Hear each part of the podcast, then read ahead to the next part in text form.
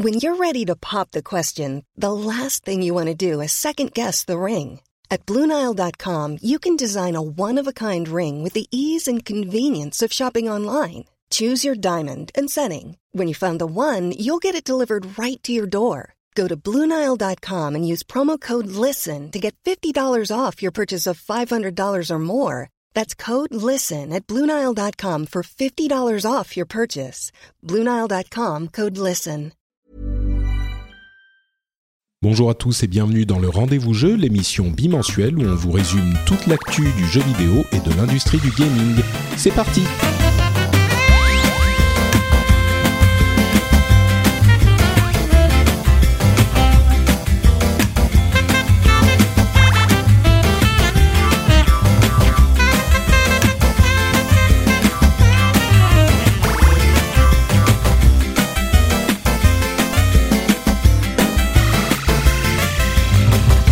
Bonjour à tous et bienvenue sur le Rendez-vous Jeu. C'est l'émission où on vous résume euh, toutes les, les actus des deux dernières semaines du monde du jeu vidéo, du gaming, de l'industrie. Euh, on vous fait des tentatives d'analyse de ce qui s'est passé, des discussions intelligentes. Je dis bien des tentatives parce que on n'y arrive pas toujours.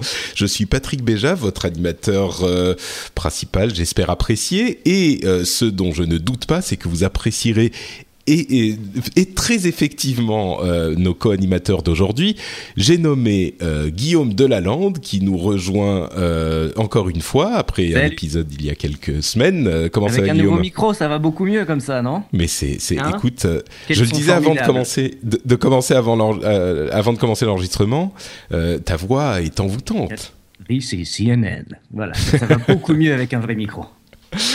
Très bien, euh, merci de revenir Guillaume. Et j'ai aussi l'immense plaisir d'accueillir euh, un, camarade qui, euh, avec qui je collabore depuis, ouf, on ne compte plus les années maintenant, puisqu'on a avec nous Florent qui met en ligne les émissions que je produis depuis des... Oula il y a une voiture Il y a qui une s'est mise alarme à derrière sonner. lui. Oui, Euh, les émissions que je produis depuis des, des, des années euh, et qui est aussi euh, un, un membre actif. Euh, je sais plus, on débattait du fait du, du- de la question euh, est-il actif ou pas. Euh, moi, je trouve, moi, je le trouve de la scène indé euh, de, de l'ouest euh, de la France. Oui, bonjour à tous. Oui, on peut actif, on va dire oui, en tout cas, comme je dis, je, je fais des trucs. Actif ou pas. euh, C'est un mec qui de- fait des trucs, Florent. Voilà. À partir où tu fais des trucs, t'es actif. hein. Voilà, oui, c'est ça. Donc euh, oui, tu participes à l'organisation d'événements, de salons. Enfin, t'as as une vraie passion pour le jeu indé. euh, C'est ça, Et, ouais. et tu, le- tu le, tu, tu mets ta passion en action. C'est ça. Bon, très bien. Euh, on, va donc euh, parcourir les news, les news importantes, les news qu'on a sélectionnées de ces deux dernières semaines, Euh, et on va commencer immédiatement avec une news dont je pense qu'elle divise l'opinion mondiale. C'est-à-dire que on a entendu il y a quelques jours cette information selon laquelle Nintendo et Netflix seraient en train de travailler sur le développement d'une série Zelda, d'une série La légende de Zelda. Attention, en live action, ça veut dire euh, non pas une série animée, non pas une série en images de synthèse, mais une série avec des acteurs, des décors, tout ça. Et là, euh, alors certains explosent de joie, se disent enfin oui super, c'est magnifique, et d'autres sont un petit peu plus circonspects. Euh, avant de donner mon avis, je vais me retourner vers les, les deux camarades, euh, et bah, en particulier Florent, tiens, puisque t'aimes les trucs bizarres euh, et, et un petit peu étranges. Zelda, c'est pas forcément Bizarre, indé, on oui, va dire, mais C'est grand Mais- public quand même. oui, c'est ça, c'est ça. Mais, mais l'idée d'un truc live action Zelda, c'est un petit peu intrigant. Toi, ça te plaît, ça t'attire, ça te... Alors, premier truc déjà que ça me fait penser, euh, faut se souvenir du 1er avril 2008 où Oui, IGN avait sorti un trailer, un faux trailer de film Legend of Zelda. Et typiquement, ça m'en fait penser à ça. À l'époque, ils avaient mis, je sais plus combien de budget qui était assez énorme dans ce trailer. Et je me dis, bah, s'il y a un minimum de budget, ça peut réellement avoir de la gueule. Euh, Je suis tout à fait d'accord. c'est pareil, Ouais. bah, le, genre le film World of Warcraft, tout le monde a dit, Oh, mais pourquoi ils font un film live, ça va être catastrophe. Et de ce qu'on entend, bah, voilà, ça va être euh, bien, quoi. Donc, euh, je pense pas que le côté live est forcément un problème. Euh, faut voir le comment ils, ils- ils produisent et les effets spéciaux qu'il y a derrière. Si c'est un chip, c'est sûr que ça va pas le faire, quoi. Ça, ça va poser que plusieurs questions en tout cas, euh, surtout au niveau des, des attentes qu'on peut avoir par rapport à ça. Si on attend de voir une adaptation du jeu vidéo euh, à la télévision, tout le monde va être déçu. Ce sera pas ça du tout. Euh, les adaptations euh, de jeux vidéo euh, en film ou en série télé, à partir du moment où on veut juste retrouver les mécaniques, ça ne peut pas marcher. C'est pas possible. Par contre, si on veut retrouver un univers, là, ça peut parfaitement fonctionner. Et apparemment, ce qui sort de ce que voudrait faire Netflix, c'est d'utiliser l'univers de Zelda pour faire un, allez, un Game of Thrones familial. Bon, pourquoi pas S'y mettre les moyens, ouais, ça peut le faire, mais faut, faut, très, faut tout de suite dire aux gamers qu'ils ne vont pas retrouver des mécaniques parce que Zelda c'est euh, c'est je trouve une clé où j'allume des bras zéro euh, dans le bon ordre et, ça forcément ça pose quelques problèmes au niveau de la mise en scène, oui. Euh, par contre, si on veut trouver un héros légendaire qui doit sauver la princesse et son royaume vu maintes et maintes fois, bon ben pourquoi pas.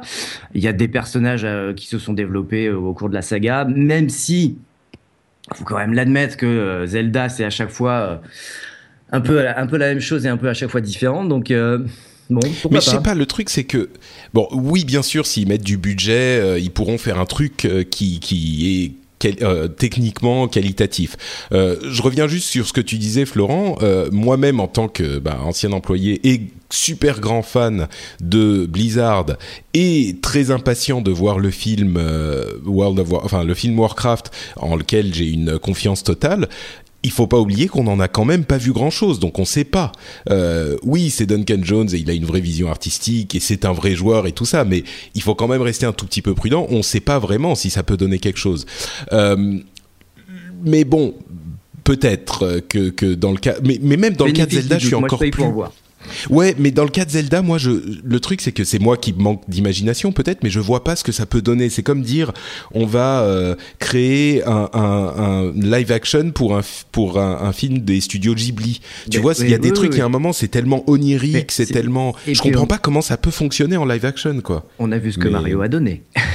Oui, non, mais là, tu vois, là, c'est l'exemple inverse, quoi. Non, mais c'est pour le parallèle de un jeu sans comment dire sans, sans scénario très poussé sans scénario très développé de Zelda non mais même euh, c'est au-delà c'est au-delà de, de, la question du scénario. Moi c'est vraiment l'univers je comprends pas comment ça peut rendre en, en filmant. Tu vois euh, il y a des jeux je vois tout à fait il y a plein de jeux pour lesquels ça, pourrait fonctionner fantastique euh, Zelda bah, oui mais non justement pour moi Zelda l'univers de Zelda c'est c'est différent du médiéval fantastique et il y a une, une dimension onirique une dimension en fait immatériel euh, qui qui, qui mhm. passe plus par le sentiment du et peut-être que c'est moi qui mets trop de sentiments dans mon attachement à, à cette licence encore que mon attachement est, est, est, très relatif par rapport à celui de certains mais je dis pas qu'ils peuvent pas réussir et si quelqu'un peut réussir vu la qualité de leur production a priori je pense que ça serait une société comme Netflix mais c'est juste que je vois pas quelle forme ça pourrait prendre. Mais bon, je serais très heureux qu'on me prouve que, que j'ai eu tort. Hein, mais c'est quel Zelda aussi, parce que euh, voilà, euh, si c'est Wind Waker en Toon euh, ou, ou, les trucs très réalistes des derniers hmm. épisodes, bon, c'est pas la même chose. Non. Bah, après, le, le, le problème, c'est vrai que je trouve par un, jeu vidéo par rapport à un, un livre, le fait qu'on y participe, on s'y attache peut-être plus et on met plus de nos sentiments dans, dans la façon dont on joue, etc. Donc c'est vrai que on a un attachement très très particulier à l'œuvre euh, du fait de nos expériences de jeu. Alors c'est vrai que du coup euh, l'adaptation euh, en film ou, en série. C'est toujours décevant. Bah, ah bah, certains, diraient, certains diraient que pour les livres c'est le cas aussi parce qu'on n'a pas, on se fait chacun notre propre film pour un livre, alors que pour un jeu vidéo on a déjà des visuels. Mais je vais dire un truc qui est, je vais dire un truc qui, qui, qui risque d'être polémique aussi. Zelda c'est hyper cucu et ça fait partie du charme de Zelda. Je veux dire les petits les petits oiseaux que tu que qui, qui que tu utilises pour sauver dans enfin dans différents jeux. Il y a les les petits monstres qui sont hyper mignons. Il y a enfin Bon, bref, je sais ah pas comment ça pourrait rendre, peut-être. Hein. Peut-être, peut-être. Non, mais par contre, il faut pas oublier, euh, c'est que euh, mécaniquement, dans le jeu vidéo, le, joueur est toujours un co-auteur. Et hmm. encore plus que dans un livre, parce que dans un livre, tu suis quand même une trame narrative qui est déjà décidée à l'avance, comme dans un film, dans une série. Dans un jeu vidéo, c'est un peu toi qui, qui, te fais aussi ton histoire en changeant euh, certains événements et en faisant certain ordre que tu veux. Donc ah, forcément, l'attachement est, totalement différent. C'est pour ça que hmm. structurellement, de toute façon, on peut pas adapter tel quel un jeu en film ou en série. Ouais. On change de, bon. mécanique. Quelques quelques infos sur les chiffres des États-Unis euh, d'Amérique. Euh, bon, même pas des chiffres en fait. On va on va passer vite dessus, mais il y a deux infos intéressantes. D'une part, la PlayStation 4 est redevenue en janvier la console la plus vendue après deux mois de domination de la Xbox One.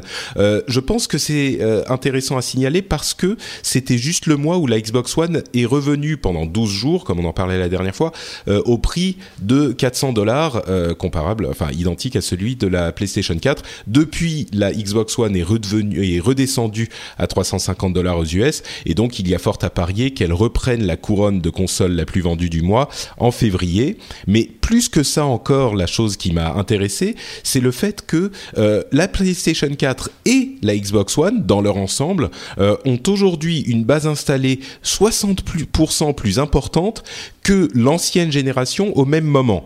Euh, C'est-à-dire que la, la, PlayStation 3 et la Xbox 360 qui déjà étaient euh, dans, dans, leur ensemble, si on prend les deux, quand même un succès. Donc il faut quand même relativiser quand on dit telle console se vend bien, telle console se vend moins bien. Dans l'ensemble, cette génération est un succès. Euh, enfin 60% de plus, c'est euh, très important. Donc voilà, c'est quand même ça marche super bien dans l'ensemble pour les deux.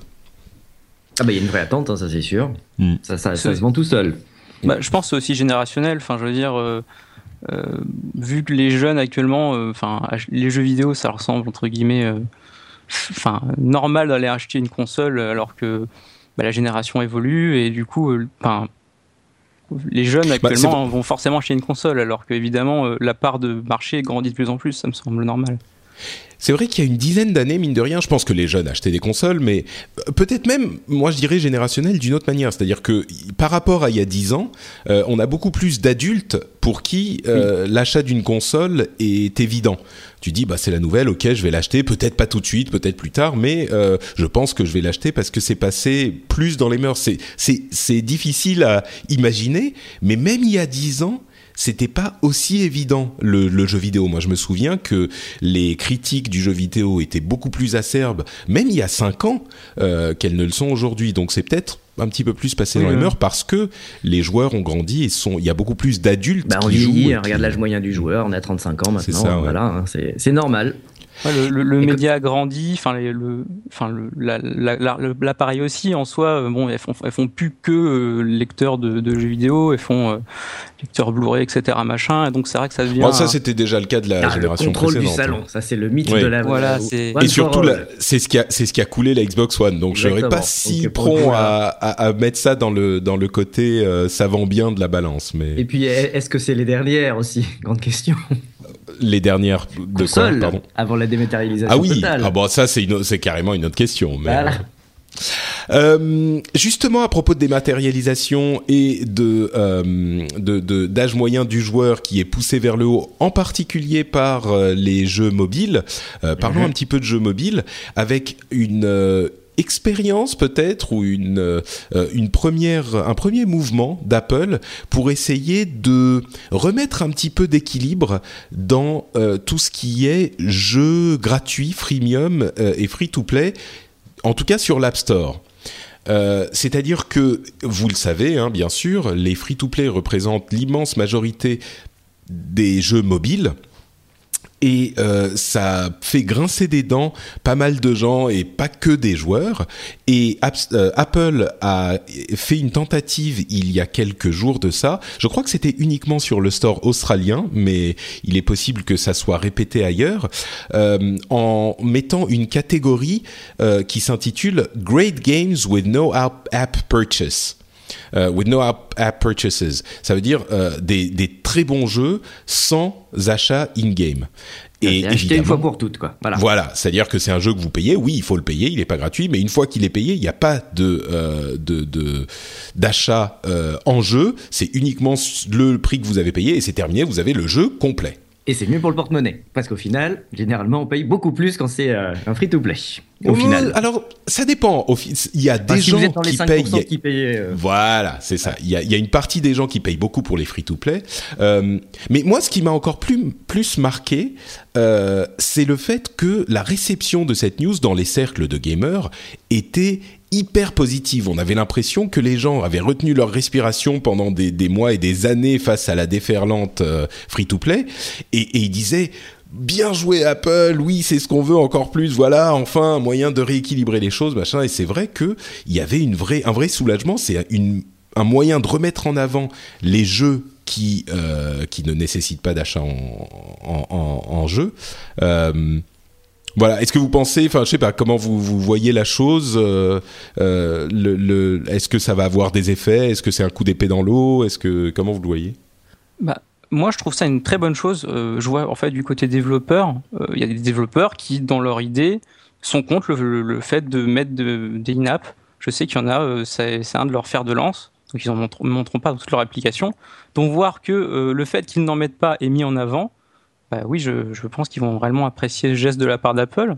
Et il y a des joueurs, pareil, qui... Euh, euh, c'est vrai que le problème quand tu as des nappes, tu sais, est-ce que le, jeu est réellement une progression équitable pour quelqu'un qui ne met pas d'argent dedans? Souvent, c'est pas le cas.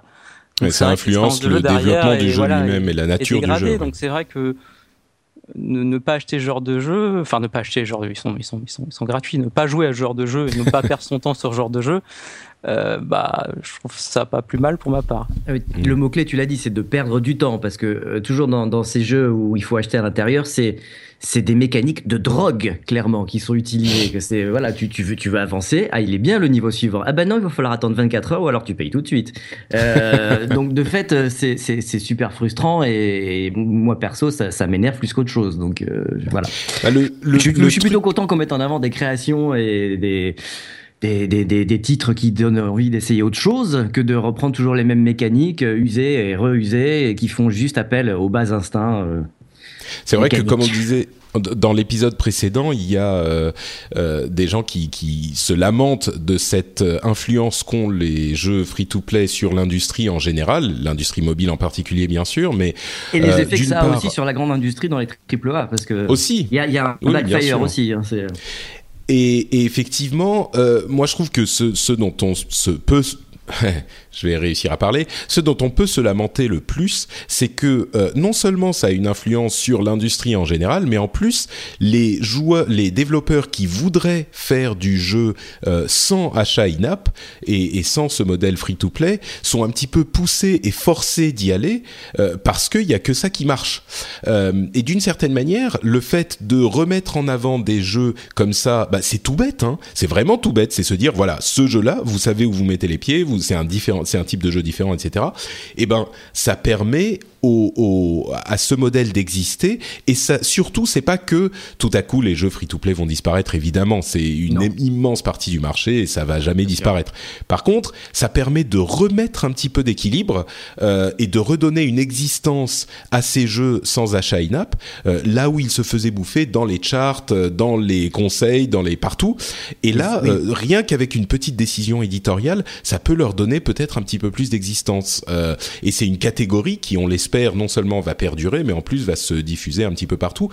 Et j'irais même jusqu'à dire et à poser la question de me demander si c'est pas euh, euh, euh, le, signe d'un mouvement encore plus profond de ce rééquilibrage. Alors moi j'y veux, je vois un petit peu midi à ma porte avec mon financement par mes par mes auditeurs pour euh, pour certaines de mes émissions, mais euh, je me dis c'est vrai que les gens sont en train de, de comprendre que les services et les jeux gratuits euh, ont forcément un, un, ça compense derrière euh, et donc on hein, revient un petit peu sur des des valeurs où c'est pas qu'on revient, c'est qu'on retrouve dans pour certains cas on se dit ah oui dans certains cas, peut-être que je préfère, pour certains types de jeux, pour certains types de services, euh, mettre un petit peu d'argent et je sais où je mets les pieds. Donc, euh, donc voilà, moi je pense que c'est une bonne chose et que ça rééquilibre plutôt que euh, de dire ça fait, va faire disparaître l'alternative. Après, après en, soi, est-ce que les gens, tu dis, trouvent que ça va rééquilibrer, etc. Oui et non. je prends l'exemple en fait d'un ami qui a fait un un, jeu, jeu de puzzle qui est sorti sur Steam et sur les mobiles. Il vend à 2 euros. Hmm. Euh, sur le, Steam, il trouve les gens, c'est pas assez cher, on est prêt à mettre plus. Donc, pour donner une idée. Sur mobile, 2 euros pour eux, pour mettre sur un jeu mobile, ils trouvent ça, les gens trouvent ça trop cher en fait. Donc, as réellement, bah vu que t'as pas le même public, t'as pas la même le marché, et c'est vrai que du coup, les applications payantes sur, sur mobile ont, ont quand même la vie dure. Quoi. Ah bah, il y a une destruction de valeur assez incroyable là pour le coup euh, avec les free-to-play. Et quand tu sais aussi que le gros problème quand tu mets euh, ton jeu sur l'App Store, c'est le fait qu'on puisse te découvrir. Euh, à part si tu dans les charts, dans ce cas-là, voilà, c'est bon. Mais sinon, c'est impossible qu'on te trouve. Euh, le fait que Apple fasse une page spéciale pour sélectionner des jeux qui, justement, par certaines qualités euh, de gameplay ou par le fait justement qu'ils méritent d'être là parce que euh, ils sont bien et qu'on ne paye pas en plus à l'intérieur, je trouve que c'est plutôt plutôt bon signe et ça peut mmh. mettre en avant certains jeux qui forcément ne seraient peut-être pas arrivés là.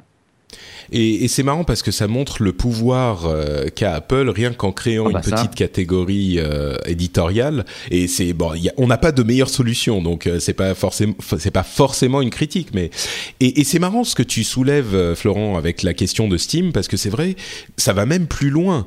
Il y a, comme tu le disais, parfois 2 euros pour un jeu Steam, c'est trop bon marché, euh, mais mais il y a des développeurs qui finissent par sortir leur jeu d'abord sur, Steam. Euh, avec euh, en payant et puis ensuite en mobile pas souvent en moins cher voire en gratuit pour cette raison mais bon disons que l'idée de cette catégorie on l'espère c'est de permettre à ces développeurs là qui veulent vendre sur mobile aussi avec un prix de base de pouvoir d'en avoir la possibilité. Maintenant, il n'y a pas de doute que la horde des gens qui jouent à des jeux gratuits ne va pas tout à coup se dire euh, tous ah bah finalement les jeux payants c'est bien aussi. Mais je pense qu'une partie de gamers qui sont prêts à payer, c'est une petite partie, mais c'est une partie euh, du public qui peut peut-être euh, faire vivre certains de ces développeurs. Bah ceux-là, au moins, comme tu le disais Guillaume, pourront trouver ces jeux-là, pourront trouver les jeux bien et sans achat parce que jusqu'à maintenant c'était très difficile. Euh, autre info sur l'App Store. Euh, ils ont aussi euh, autorisé les applications avec euh, de la de la de, de, de promotion de euh, de euh, marijuana euh, légale dans certains pays, mm -hmm. dans certains États américains. Mais par contre, il faut Le plus Colorado, mettre d'images de, de, entre autres, oh, il y en a plein, il y en a plus d'une vingtaine. mais par contre, il faut plus mettre d'images de d'armes dans les screenshots de, de promo, dans les images de promo de, de l'app qui apparaissent sur l'App Store. C'est marrant de voir cette dichotomie et je trouve que c'est marrant aussi de rappeler parce que c'est vrai qu'on dit souvent les Américains sont hyper puritains, machin, euh, Apple impose sa loi et les Américains on peut rien faire. Aux États-Unis, il y a plus d'une vingtaine d'États où la, la, la, la, drogue, bon, enfin les drogues douces, hein, mais la, la drogue, la, drogue, on parlait tout à l'heure, euh, voilà, euh, ou euh, la, la marijuana est autorisé pour des utilisations médicales, tout ça, mais il n'empêche. Donc, j'aime bien souvent remettre en perspective ces choses-là quand on dit ah puritanisme, ils veulent jamais faire ceci, cela et tout. Mais bon. Bon, on met pas les mêmes choses, on met pas le curseur au même endroit sur certaines choses. C'est vrai, c'est très culturel. Puis Apple, ah bah il y a, y a énormément, non mais pas, évidemment, c'est pas faire de vagues, c'est tout. Donc euh, Apple, c'est je prends l'avis de la majorité et puis c'est tout. Ouais. Ce qui peut parfois avoir des effets négatifs, on est d'accord. Clairement. Euh, les choses, c'est sûr, c'est plus compliqué. Ouais. Euh, Peter Molineux, tiens, parlons de lui ah. un petit peu. je ne sais pas si vous avez lu ces articles qui sont sortis euh, au cours du week-end, mais pour rappeler un petit peu. Euh, pardon? Il a passé un sale week-end quand même. Oui, hein. oui, oui, oui. Euh, mais en même temps, moi, je, j'arguerais du fait qu'il l'a cherché. Maintenant, cherché, voilà. C'est ça. Hein. C'est ça. Alors en fait, ce qui s'est passé, pour ceux qui ne savent pas, pour les plus jeunes d'entre nous, Peter Molineux est un développeur légendaire euh, qui a notamment été à l'origine de, de jeux comme Populous, euh, Black and White, etc., etc., Fable, tout ça. Et donc son, son euh, il a deux caractéristiques qui le caractérisent, Peter Molineux. La première, c'est qu'il est, euh, à l'origine du jeu euh, de genre God Game, c'est lui qui l'a créé. Et la deuxième caractéristique, c'est qu'il a euh, la, la, la propen une propension à promettre énormément, à partir dans des envolées lyriques sur ce que vont, on va pouvoir faire dans ces jeux. Et au final, évidemment, les jeux qui sortent ne n'incluent pas la moitié des promesses de Molineux. Alors ça, c'est une... généreux la moitié. Oui. Hein. Alors c'est le genre euh, à vous promettre euh, le, le, la synthétisation d'un enfant auquel on mmh. s'attachera et qu'on avec lequel on le vivra. Voilà Milo, euh, le chien dans Fable qui ah serait là. un vrai personnage euh, qui nous créerait un, un, lien affectif incroyable, la possibilité dans certains jeux de, enfin bref, c'est le l'emphase lyrique telle qu'on l'a on l'a on l'entend rarement.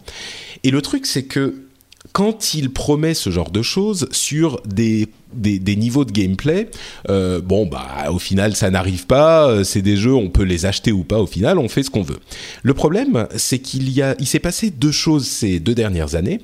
Euh, D'une part, il a lancé un jeu sur Kickstarter qui s'appelle Godus, qui a été financé. Alors autour de, je sais plus, il avait demandé 500 000 pounds et il en a eu, ou il en avait, demandé, 400 000, il en a eu 500 000. voilà, c'est ça.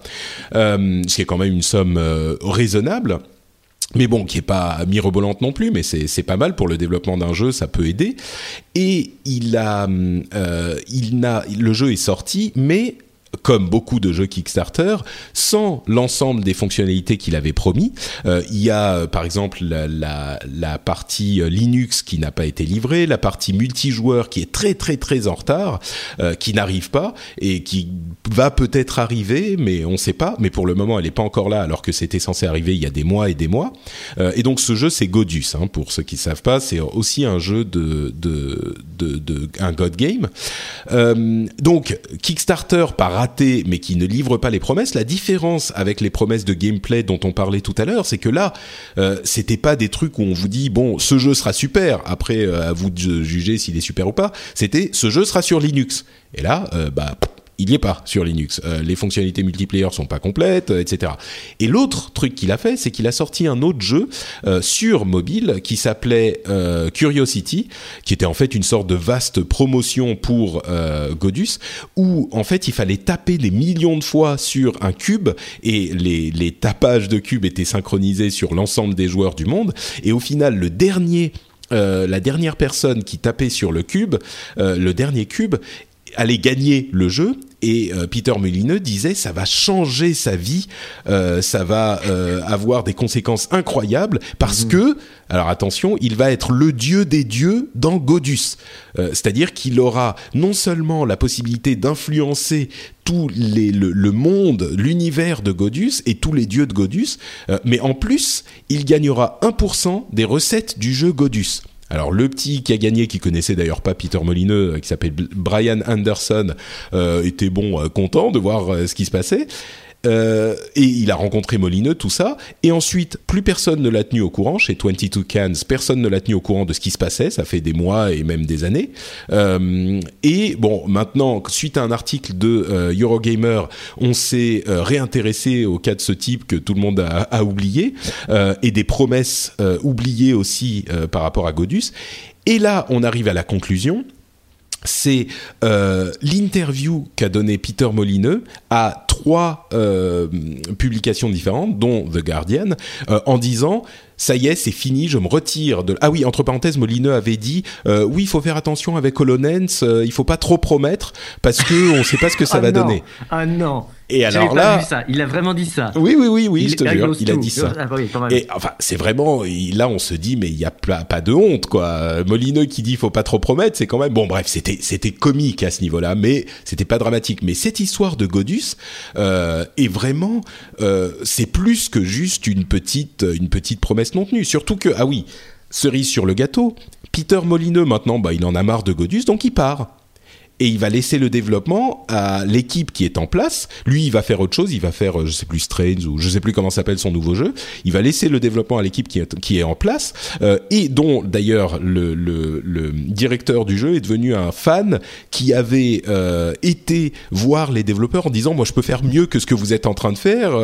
Voilà, il faut faire comme ça, comme ça, comme ça. Maintenant, c'est lui qui est en charge du développement. C'était un fan, c'était même pas. Bon, bref il donne une interview au Guardian en disant bon c'est fini, euh, je sais que les gens veulent plus voilà, entendre parler de moi, euh, donc je me retire et euh, je vais plus parler de rien euh, et on m'entendra plus parce que je sais que les gens en ont marre. Moi-même j'en ai marre. Alors c'est une sorte d'interview. Allez la lire, hein, c'est intéressant, oui, mais oui. c'est entre misérabilisme, euh, culpabilité euh, euh, et, et, genre en même temps plaignez-moi et je suis coupable et je suis désolé et je ne m'excuse pas. Voilà, je et vais bouder dans mon coin si c'est comme ça. C'est ça. Exactement. C'est je vais bouder dans mon coin. Merci Guillaume. Euh, tu as parfaitement compris euh, l'essence de cette euh, de cette interview. bah, D'ailleurs, est-ce est que tu peux demander, nous dire Demander à ce que je revienne. C'est un peu ça. C'est un appel au secours. Hein. C'est ouais. voilà. Ouais, ouais, hein. il, va, il va, il va, il va, il va, il va s'arrêter de parler. Allez, on, on, le revoit dans 3-4 mois. Hein. Bah surtout qu'au Guardian, il avait non. dit. Euh, oui, c'était ma dernière. Il avait dit c'est ma dernière. Il... après. Voilà, c'est ça. Euh, enfin, je sais pas. C'est moi, moi, ça, moi, ça, j'avoue, ça me dégoûte un, peu. qu'il faut avoir dans l'industrie. Il faut, il faut des rêveurs dans cette industrie. C'est très bien. Il, il faut leur lancer des plans sur la comète. Très bien. Il faut faire rêver. Pourquoi pas? Après, on est dans une industrie qui doit donner des résultats et derrière, bah, ça suit pas toujours. Et c'est pas le seul non plus, voilà, à faire ça. Et bon, c'est vrai qu'il est surtout coutumier du fait et qu'au bout d'un moment, bah, c'est peut-être la goutte d'eau qui a fait déborder le vase. Donc est-ce que est-ce qu'il doit pas juste réfléchir mm. aux grandes aux grandes aux grands traits, au grand développement et laisser le développement à des gens à, peut-être un peu plus les mains dans le cambouis, je sais pas. Mais euh, voilà. Le truc c'est que tout ça, c'est vrai, et il faut rêver, bien sûr, et tout ça, c'est pas ça que je lui reproche. Moi, ce que je lui reproche, c'est d'avoir d'une part trahi le pauvre Brian Anderson, euh, à qui il a dit ta vie va changer, tu vas avoir 1% des revenus, tu as gagné un truc incroyable, machin. Il est différent, c'est différent quand on dit euh, on promet aux, gens euh, ce jeu sera super à une sorte de masse. Euh, j'écoutais le podcast de Wired où il disait ça justement. C'est différent quand tu promets à une masse informe euh, le jeu va être super et quand tu vas chercher quelqu'un spécifiquement pour le décevoir spécifiquement lui. Donc il y a ça d'une part. Il y a les promesses sur Kickstarter spécifiques qui sont pas des promesses vagues genre version Linux tout ça. Oui, le jeu a pas l'air d'être euh, de de de de d'être suivi comme euh, comme ils l'espéraient et donc ils vont sans doute pas faire leur argent. Donc la décision est difficile mais bon le truc Linux c'est une chose mais surtout le fait qu'ils se barrent moi ça me tue quoi. Le fait qu'il qu'il quitte Godus en se disant bon bah c'est fini je m'en fous et ils vont le finir vous inquiétez pas euh, les autres ils vont le finir. Enfin ça me je sais pas. Moi ça, ça c'est ça qui m'a fait il était un peu parti comme ça sur la fin Fable aussi oui, mais Fab, ça n'a pas été financé par des par les fans qui lui ont dit OK, on te file notre argent pour. Tout à fait d'accord que là il y a eu un changement dans le dans le, dans le paradigme de fait que voilà t'es euh, comment dire en français comptable directement de des gens qui responsable. pour toi quoi tu vois c'est euh, responsable. J'avais accountable dans la tête mais je, je ouais.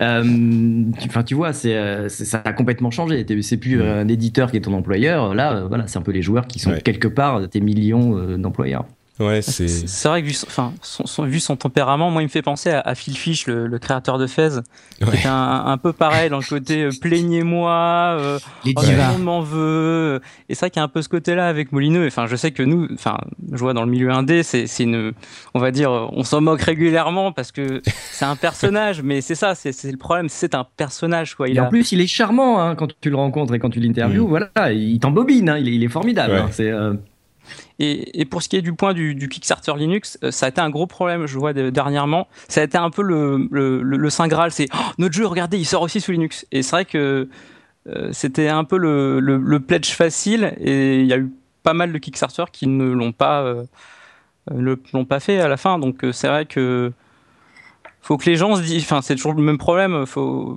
que ce soit pour un, jeu qui soit de Peter Molineux ou autre, c'est faut être réalise dans euh, les pledges qu'on fait. Euh, les, les, c'est pour aider le développement, c'est pas une garantie, c'est sûr, mais. Il faut se dire que de toute façon, on n'arrivera pas à développer un jeu de cette ampleur-là juste avec de l'argent de Kickstarter. Non, c'est pas, pas avec 500 000 livres que tu vas développer un jeu de cette taille-là, de cette ampleur-là. Il faut aussi remettre les choses à leur place. Euh, voilà, on lui a reproché d'aller voir un éditeur après parce qu'il avait promis que ça se passerait juste entre les Kickstarter et lui. Euh, au bout d'un moment, bah non, non, on n'arrivera pas à, lever. il fait très, il fait très mea culpa dans son interview, mais en même temps. Euh, comme vous le disiez tous les deux, mais en même temps, c'est du plaignez-moi, et en même temps, le truc, c'est que il dit ah oui c'est vraiment euh, c'est honteux ce qui s'est passé avec Brian Anderson on l'a pas contacté. Mais ok mais c'était toi gars. Qu'est-ce que tu je veux dire euh, bon il fait effectivement mais à culpa. Et surtout effectivement le, la, la, cerise c'est qu'il se barre quoi. Moi ça me ça me désole ça me désole Bon, bref. Twitter. C'est voilà, bizarre. Ouais, ouais, c'est dommage. Mais c'est vrai que c'est aussi un rêveur. Enfin, bon, bref, je vais pas, je vais pas partir sur mon mon mon, mon jugement de valeur de Peter Molineux parce que euh, parlons plutôt de Eurogamer encore une fois, euh, qui a décidé de euh, supprimer les notes sur les jeux. Alors c'est un débat qui qui est constant dans les jeux vidéo et d'ailleurs dans d'autres médias. Euh, Joystick d'ailleurs avant qu'il ne qu'il ne disparaisse, on parle pas du magazine français mais du site euh, américain avec, un, Q, Joystick Q, euh, avait annoncé euh, quelques semaines avant qu'il soit euh, fermé sans cérémonie par AOL qu'ils abandonnaient les les notes et donc Eurogamer vient d'annoncer qu'ils abandonnent les notes. Ils motivent leur décision comme souvent dans ce débat. D'ailleurs on peut pas faire dans son intégralité. Hein. C'est un débat très complexe qu'on pourrait faire, pour lequel il nous faudrait une heure et demie. Euh, mais mais euh, ils motivent leur euh, leur décision de la même manière que Joystick l'avait fait, pour de différentes manières. D'une part, les notes sont pas représentatives, c'est de, de, de, toute la complexité d'un jeu. Mm. c'est vrai que il est compliqué de dire si tel élément ou tel élément sont bons ou tel élément nous plaise ou tel élément du charme. C'est difficile de synthétiser ça dans une note. ensuite, les jeux évoluent au cours des des, des, des, des mois aujourd'hui. Donc euh, une note, c'est ça, ça, fige un truc et c'est est-ce qu'il faut la revisiter ensuite? C'est compliqué. Donc à la place de ça, euh, il donne euh, pas de note une, un résumé, euh, moi ce que je trouve très bien, un résumé euh, de ce qu'ils en pensent à la fin, donc euh, quelques lignes, et ensuite des, des, des, badges qui sont recommandés, essentiels ou à éviter. Donc recommandé c'est un bon jeu, essentiel c'est à ne pas rater, et à éviter ben, c'est un mauvais jeu, sachant qu'il y aura plein de jeux qui n'auront pas ces badges-là, qui sont juste, voilà, ces jeux, des jeux, voilà. Et à noter aussi euh, Metacritic qui a une importance monumentale dans l'industrie, mmh. donc qui mmh. agrège toutes les notes de euh, tous les, les d'énormément de, euh, sites de, de, jeux vidéo et pas que de jeux vidéo d'ailleurs euh, dans le monde entier. Et surveillé par les éditeurs. Et on a même entendu des, des, des exemples de d'éditeurs qui mettaient des objectifs à, leur, euh, à leurs développeurs, à leur euh, euh, département euh, communication, d'obtenir des scores métacritiques qui soient supérieurs à une certaine note pour avoir leur bonus ou pour être mieux payés, etc. Donc c'est vraiment une importance fondamentale. Et en plus, Metacritic amène du trafic sur les sites en question, parce que les gens vont voir les notes générales sur Metacritic Metacritic et cliquer sur la review pour lire le truc. Donc Eurogamer disparaît de Metacritic là en prenant cette décision. Donc c'est une décision qui est vraiment pas facile. Mais pas de euh, Google mais pas de Google, bien sûr, évidemment, puisqu'ils ont, euh, ouais, puisqu'ils ont gardé une sorte de notation qui n'apparaîtra nulle part ailleurs que sur Google, parce qu'ils disent euh, sans Google, on, de toute façon, on peut pas exister. On a besoin euh, de Google, donc il y a une sorte de, de notation pas fictive, mais virtuelle. automatique, Voilà, équivalence automatique. Euh, deux, deux, choses avant de vous donner la parole. Premièrement, pour les films, généralement, on met pas de notes et ça se passe très bien. Moi, je trouve ça euh, parfaitement. Il y a des magazines qui mettent des pouces, des étoiles ou des trucs. Hein. Voilà, c'est ça. Mais on, c'est pas un truc qui est aussi important que dans l'industrie du jeu vidéo. Moi, je pense qu'on peut passer des jeux en revue sans mettre de notes. Et d'autre part, moi, j'avais dans, j'ai toujours eu une certaine aversion pour les notes et je fais souvent, d'ailleurs, ceux qui écoutent Positron le, le savent. Euh, je, je dis, soit c'est euh, pour les fans de ce genre-là, soit c'est tellement bien que c'est pour tout le monde. Ça transcende le genre, mais je mets pas de notes dans les dans les reviews que je fais. Donc moi, j'ai plutôt tendance à apprécier. En même temps, je comprends que les gens veuillent une, un moyen facile de savoir ce que vaut le jeu, quoi. Mais je trouve que les notes ont plus d'effets négatifs que positifs, donc je pense que c'est bien qu'il y en ait aussi qui fassent pas de notes. Écoute, jusqu'à il y a trois semaines, j'étais exactement du même avis que toi. D'accord. Disant que le jeu vidéo, euh, euh, il y, a largement, c'est comme le cinéma, les livres, on met pas des notes, euh, voilà. Euh, le plus important, c'est d'avoir une critique, un avis personnel, une vision artistique, très bien. Puis j'ai vu sur YouTube la vidéo de Un drop dans la mare. Que je, vous, que je vous conseille absolument d'aller voir, mmh. qui en 8 minutes explique pourquoi on a besoin de notes et quelle pourrait être une nouvelle notation très intéressante pour l'avenir de cette industrie. Alors pourquoi on a besoin de notes? Euh, parce que au-delà de l'aspect artistique euh, sur lequel on est tous d'accord, euh, c'est quand même une industrie très lourde et très la première industrie de l'entertainment, parce qu'au-delà de l'artistique, c'est quand même de l'entertainment, avec beaucoup de gens qui achètent les jeux pas forcément pour eux et qui sont pas qui n'ont pas forcément envie de faire l'effort d'aller lire des critiques qui peuvent être longues, etc. Donc, je peux comprendre qu'il y a un besoin d'avoir un, un, élément de, de, de, de, référence, voilà, de, différenciation des jeux qui sortent, vu la masse de tout ce qui sort. Euh, après, il faut arriver à faire un système de notation qui soit pas, euh, comment dire, qui dise pas ce soit bon ou mauvais, qui fasse juste, euh, qui dise voilà ce que c'est sans jugement de valeur derrière. Et ce qu'ils ont, ce qu'ils ont proposé, euh, c'est en fait euh, des échelles relatives à chaque fois. C'est-à-dire que sur chaque élément, donc le graphisme, le scénario, le mode en ligne, etc., etc., euh, une échelle horizontale sur laquelle euh, il y a trois, trois éléments. au milieu, c'est voilà, c'est sur ce, sur ce point, c'est ça correspond au standard actuel de l'industrie, ou si c'est un petit peu plus bah, à droite, ou si c'est un peu moins à gauche. Euh, exemple, voilà, sur le dernier Assassin's Creed, les graphismes ont été vraiment poussés par rapport à la norme actuelle, donc euh, sur cette échelle-là, ce serait un petit peu plus à droite. Après, chaque chose sur le scénario, est-ce qu'il a été travaillé, etc., etc.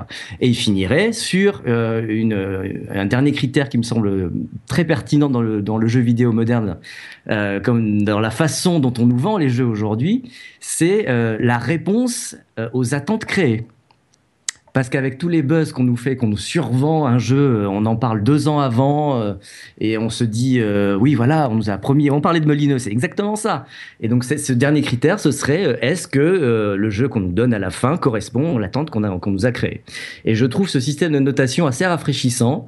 Allez, allez, voir sur YouTube, hein, la vidéo a été postée il y a trois semaines et, et ça me fait vraiment réfléchir sur sur le fait que ouais, on a besoin d'un système de critères qui soit pas un jugement de valeur, qui permettent justement de voir si un jeu s'inscrit dans ce qui fait, s'il est dans la moyenne ou s'il va plus loin sur certains points euh, mmh. précis. Et je pense que ça c'est plutôt intéressant. Je sais pas ce que vous en pensez. Ouais, c'est alors je vais répondre après. Euh, ça. Je vais répondre après. Je vais demander. Euh, j'ai déjà mon avis sur la chose. je vais demander à Florent si ça le séduit ce, ce système et si tu as des, une idée en général sur la question des notes de jeu déjà, c'est très drôle parce qu'il y a dix jours, euh, j'ai pu voir un, débat euh, de la critique cinéma sur Internet avec euh, notre ami John Pisken. et du coup, bah, on avait déjà eu ce débat sur déjà dans le, média en général, est-ce que avoir une notation est intéressant? Déjà, je pense pour moi dans le film, ça se, débat, et dans le jeu vidéo encore plus, parce que comme tu l'as dit, Patrick, avec tout ce qui est early access, etc.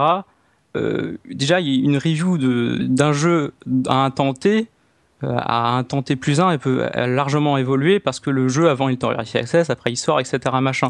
Donc c'est pour ça euh, que certains sites déjà font, genre, euh, je voyais Polygon avait fait, fait des reviews en early quand ils ont le, le, le, jeu, etc., les, les premiers retours, et après, dès que le jeu sort, parce que le jeu a, a pu évoluer et complètement changer.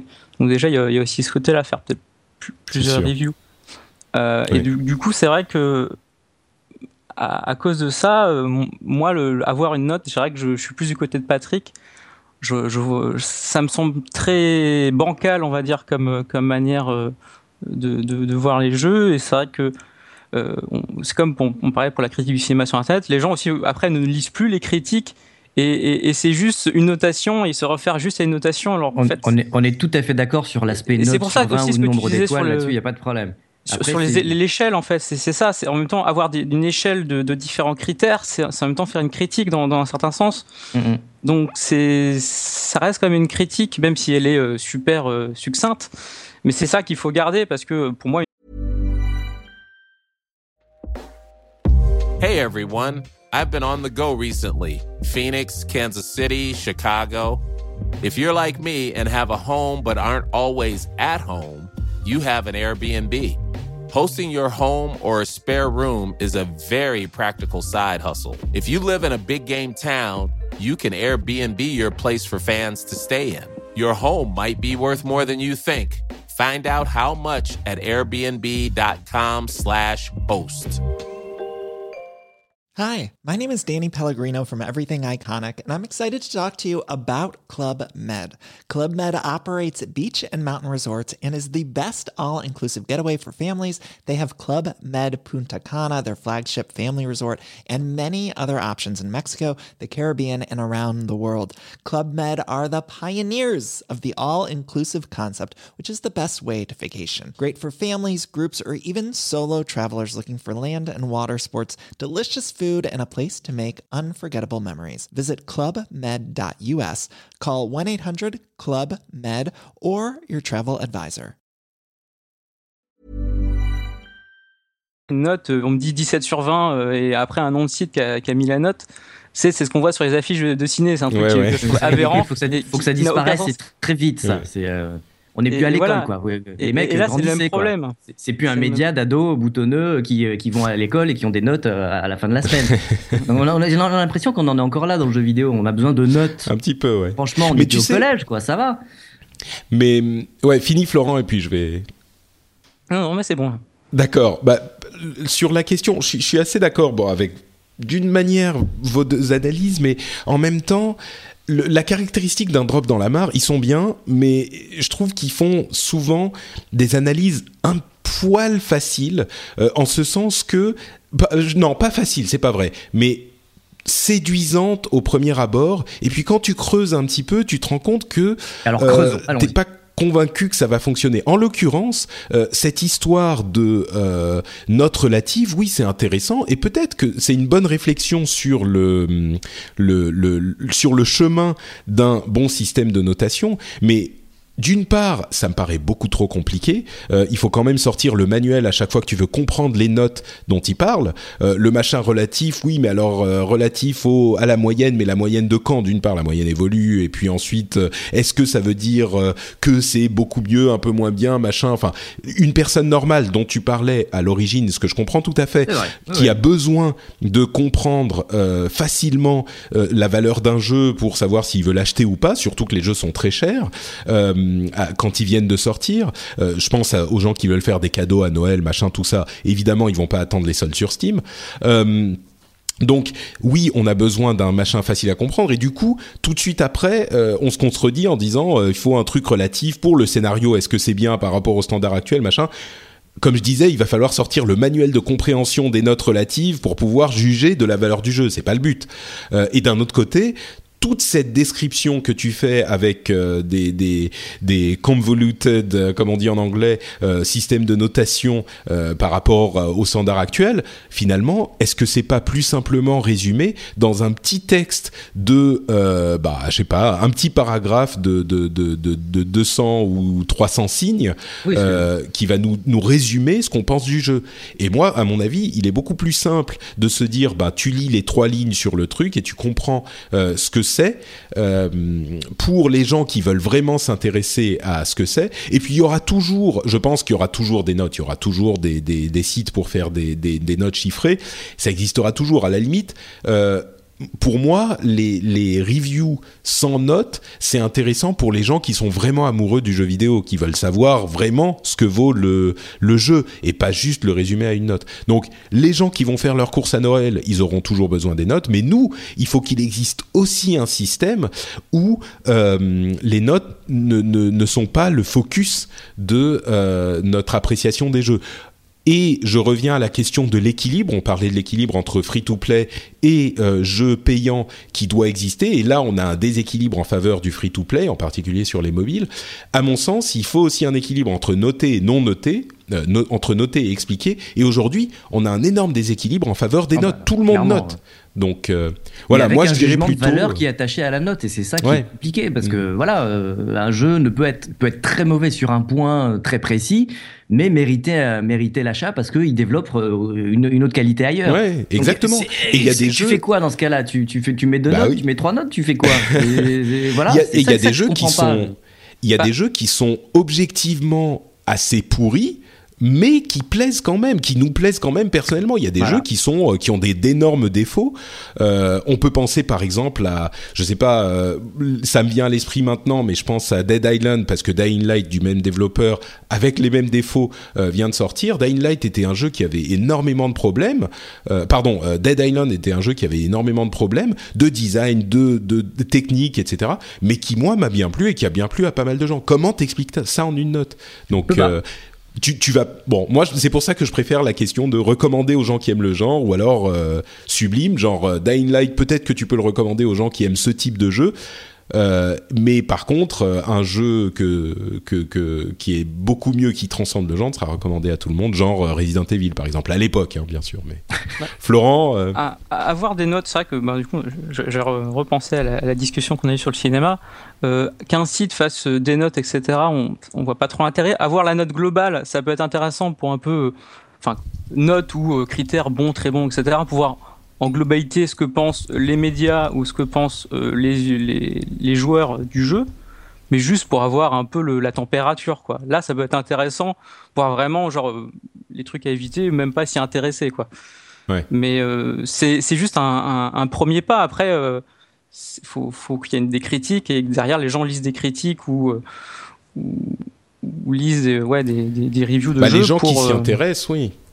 Mais je comprends. Enfin, les On reviews va pas se existent. non plus. hein. Euh, Voilà, Mais euh, les gens qui les vont aller lire des existent, critiques mais- consciemment et avant de faire un acte d'achat, euh, si on arrive à 10% de toute la population des gamers, on sera content. Hein. C'est ça. Bah, Donc bête, il y a quand bête. même, il y a quand mais même. pareil pour le cinéma. Hein. Il y en a combien qui vont aller lire Télérama avant d'aller choisir un film?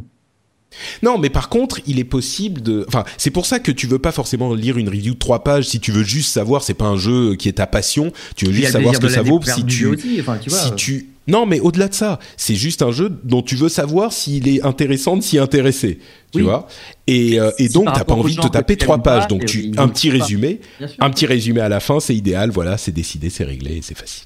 C'est pour ça que j'aime bien. Il y a certains magazines qui font ça. euh, ce jeu plaira à tel type euh, de, de Voilà. joueur. Voilà, Ouais. ça c'est bah, ça c'est très bien pour le coup. Exactement. Bon, des chiffres un peu, euh, c'est encore la saison. Euh, on va passer très vite dessus, mais il y a des choses intéressantes, comme toujours dans ce genre de, de, de domaine. Et Euh, Ubisoft, euh, qui a un chiffre d'affaires en 2014 pour le quatrième trimestre 2014 de 810 millions d'euros, 50% de plus qu'en 2013. Donc, euh, wouhou. Ubisoft, c'est des Français, on aime bien. Et vive la Euh, 10 France millions. 10 millions euh, d'Assassin's Creed Unity et Assassin's Creed Rogue vendus, euh, 7 millions de Far Cry 4, euh, 10% au-dessus de leurs euh, prévisions, et 2 millions de The Crew quand même, euh, qui est finalement un peu passé inaperçu. Euh, mais 2 millions de The Crew, euh, ils ont atteint leurs objectifs de 2 millions en avance. Donc euh, tout est au vert chez Ubisoft, comme quoi le ratage du lancement de Assassin's Creed Unity ne leur a pas trop fait de mal. Euh, je vais passer sur euh, certains chiffres. Il y a quand même une euh, le, le revenu numérique qui est euh, euh, qui est euh, moti- Important. enfin qui est pas qui est important euh, en, bas, en particulier avec euh, des jeux euh, indépendants enfin un- indépendants ça va faire le, hurler le- des Florent, maisons. mais hein, voilà un des maisons comme Child of Light ou Soldat inconnu leur vente, tiens, encore des chiffres, les parts chez Ubisoft, euh, 34% de ventes sur euh, PlayStation 4, 20% sur Xbox One et 13% sur PlayStation 3 et 13% sur Xbox 360, 11% sur PC, 4% sur Wii oui, et, attention, Wii, hein, pas Wii, U, oui, la- 4% la vieille, grâce à Just Dance. Voilà, grâce à Just Dance qui est toujours très populaire et 2% sur Wii U malheureusement. Ils se gardent un petit jeu, un party game visiblement en, en, en- en stock pour quand il y aura plus de Wii U installés. Euh, Pardon. 2015-2016, euh, Assassin's Creed, a priori Assassin's Creed euh, Victory euh, dans l'Angleterre victorienne, The Division, Rainbow Six Siege et un film Assassin's Creed qui est en production, euh, on en avait entendu parler. Il semblerait qu'ils aient signé Marion Cotillard Ah, et pas Michael sûr. Fassbender. Oui. Marion Cotillard. Voilà. Voilà. Euh, Ah, pourquoi bah. pas Pourquoi pas Ah bah, faudrait Après, pas en qu'elle fait, meure dans le film, c'est tout. le, Pardon le, le Faudrait pas réalisateur, dans le film, Marion, c'est juste ça, parce que sinon ça va faire une scène catastrophique. Une scène, pardon, j'ai pas entendu. Vas-y Guillaume, répète. Et... Il faudrait pas qu'elle meure dans le film. Ah oui. Voilà. D'accord. Pourquoi tu dis ça? Je comprends pas. Parce qu'elle meurt dans les autres films ou? Et non, parce que dans le film de Batman, sa scène où elle meurt était complètement Ah. catastrophique. C'était. euh, Ah oui, d'accord, ok, ok, je comprends. tout Twitter. Euh, Ok. bon bah espérons qu'elle meurt pas. Non, parce qu'a Euh, priori, elle, en fouillant un peu, il y a un deal que si le film Oui. faisait, voilà, ce serait signé pour en feraient plus plusieurs oui. séries, et donc elle serait là aussi euh, avec Fassbender sur, sur les, les autres films à voir. Donc a priori, elle ne meurt pas, ou si elle meurt, elle ressuscite. Donc euh, voilà. Ce qui est toujours possible aussi. Florent? Voilà. Euh, donc le, le réalisateur, là, Justin Kurzel, euh, avait fait, enfin, va, enfin, le film va sortir, parce qu'il n'est pas encore sorti, qui est Macbeth, et qui est déjà en fait avec Marion Cotillard Et et, euh, Fassbender, Michael ouais. Fassbender. Donc le choix des, euh, des deux acteurs n'est pas euh, au hasard. Tout le monde se connaît. Mm. Voilà, les trois. Voilà, c'est ça. Les deux, les deux acteurs et réalisateurs euh, se connaissent bien. Euh, c'est un film assez chaotique. On en parle depuis quelques années quand même hein, déjà. Le projet a beaucoup changé de main, euh, de production, de writer. Il y en a eu trois différents. Euh, mais là, ça y est, on y arrive sur un truc qui apparemment est fixé. Le tournage va commencer là cette année. Et euh, pour une sortie, euh, si je me souviens bien, c'est décembre 2016. Donc pour la Quelque sortie, comme ça, euh, ouais. sortie synchronisée avec euh, l'Assassin's Creed de 2016. Donc euh, voilà. Bah, euh, wait and see. C'est Ouais, ah, si, un, truc, un truc super important par contre, qui change totalement de, de toutes les adaptations, euh, des créations de, de films à partir de jeux vidéo. Euh, et là aussi, ça date d'il y, a- a quelques années, j'en parlais déjà dans mon livre il y a 3-4 ans. Euh, c'est le fait que Ubisoft ait un contrôle total sur ce qui, va sortir de ce film. C'est-à-dire que généralement, c'est un, studio de cinéma qui euh, achète une licence et voilà, je vais adapter tel jeu et j'en fais ce que je veux. Si je veux chier dans la colle, il n'y a pas de problème. Là, forcément, la poule aux œufs d'or, Ubisoft, non, non, c'est moi qui vais produire. Donc, ils ont Ubisoft Motion Pictures. Ils se sont quand même associés. Donc là, pour le coup, au début, ça devait être Sony, mais ça a changé. Donc là, maintenant, c'est New Regency et ce sera distribué par la Fox. Euh, New Regency qui met l'argent, mais c'est Ubisoft qui garde le contrôle total. Donc, on peut se dire quand même que euh, ils vont pas se s'auto-chier dans la colle, ou alors il y a un problème. Mais Ouais. euh, en tout cas, ils ont le contrôle de ce qu'ils veulent mettre, de ce qu'ils veulent faire, ce qui peut, on peut espérer augurer d'un fait que on puisse croiser les intrigues avec le jeu qui sortira à ce moment-là, ou si ça se trouve, on a déjà des indices dans les jeux précédents depuis quelques années. Qui sait Parce que finalement, le scénario est peut-être écrit depuis un moment. Donc, euh, donc voilà, je pense que ça peut, euh, ça, ça augure de choses très intéressantes qui peuvent se croiser sur tous les médias. Ouais, peut-être une euh, résurgence du, du, du film et de la série de jeux vidéo. C'est vrai que, bah, comme on le disait en début d'émission, euh, le public a grandi et il est mature et prêt non seulement à recevoir ce genre de, de production, mais en plus à les faire, parce qu'il y a aussi des gens qui sont aujourd'hui en âge de créer ce genre de choses plutôt que de les laisser aux gens plus âgés euh, qui, entre guillemets, savent ce qu'ils font. Et puis accessoirement, Assassin's Creed, je peux plus le voir en film que Zelda. Mais c'est un euh, univers qui existe de toute façon, qui s'adapte sur toutes les périodes historiques passées de, de toutes les civilisations, et qui a aussi des effets dans le présent. Enfin, ils ont imaginé tout un monde parallèle où il se passe des trucs dans tous les Mhm. sens, donc ça fait sens dans n'importe quelle époque et dans le présent fait, aussi. ouais. Donc pour le coup, euh, voilà, l'univers existe et est très facilement adaptable au cinéma. Et, et ils avaient déjà fait donc du coup le film Prince of Persia avec Disney et je pense qu'ils sont sont Ils un peu n'avaient pas comme le contrôle du tout. Alors, voilà un, un peu comme Marvel en fait euh, c'est plus rentable de faire nos studios et à l'image de Marvel qui maintenant euh, depuis qu'ils ont leur propre studio ça marche l'enfer je pense euh, ils, ils se disent que bah, pourquoi pas nous Mais tu remarqueras qu'il y a Ouais. plus de Prince of Persia depuis le film, de jeu, depuis le film. Ouais. Non, moi, mais moi c'est je l'ai pas trouvé catastrophique. C'était pas Mario Bros, euh, Prince of Persia, tu vois. Non, bien sûr. Mais bon. Et ils Mais- que, euh, à cause du Ouais. film, ils en font plus. Hmm, ouais. Ça, ça a cassé la marque. Bon, euh, les autres scénarios catastrophes, Candy Crush Saga ont dépensé 1,3 milliard de dollars dans les in-app purchases de 2014. 1,3 Juste- milliard de Faut mettre ça dollars. en perspective par rapport un nombre de jeux AAA, par exemple. Si vous faites un jeu à 60 euros, ça fait 20 millions de jeux sur une année. Un Assassin's Creed, c'est 10 millions. Donc là, c'est Voilà. l'équivalent en une année de deux années d'Assassin's Creed, toutes plateformes confondues. D'autres questions? Euh, et les analystes disent que le président de Zynga, Don Matrick, qu'on connaît bien puisque c'est l'ancien président de la division Xbox de Microsoft, qui est parti suite au four euh, de la Xbox One, Juste au lancement en tout cas. Enfin, le, le, le lancement, euh, oui, le, le pré-lancement. Voilà.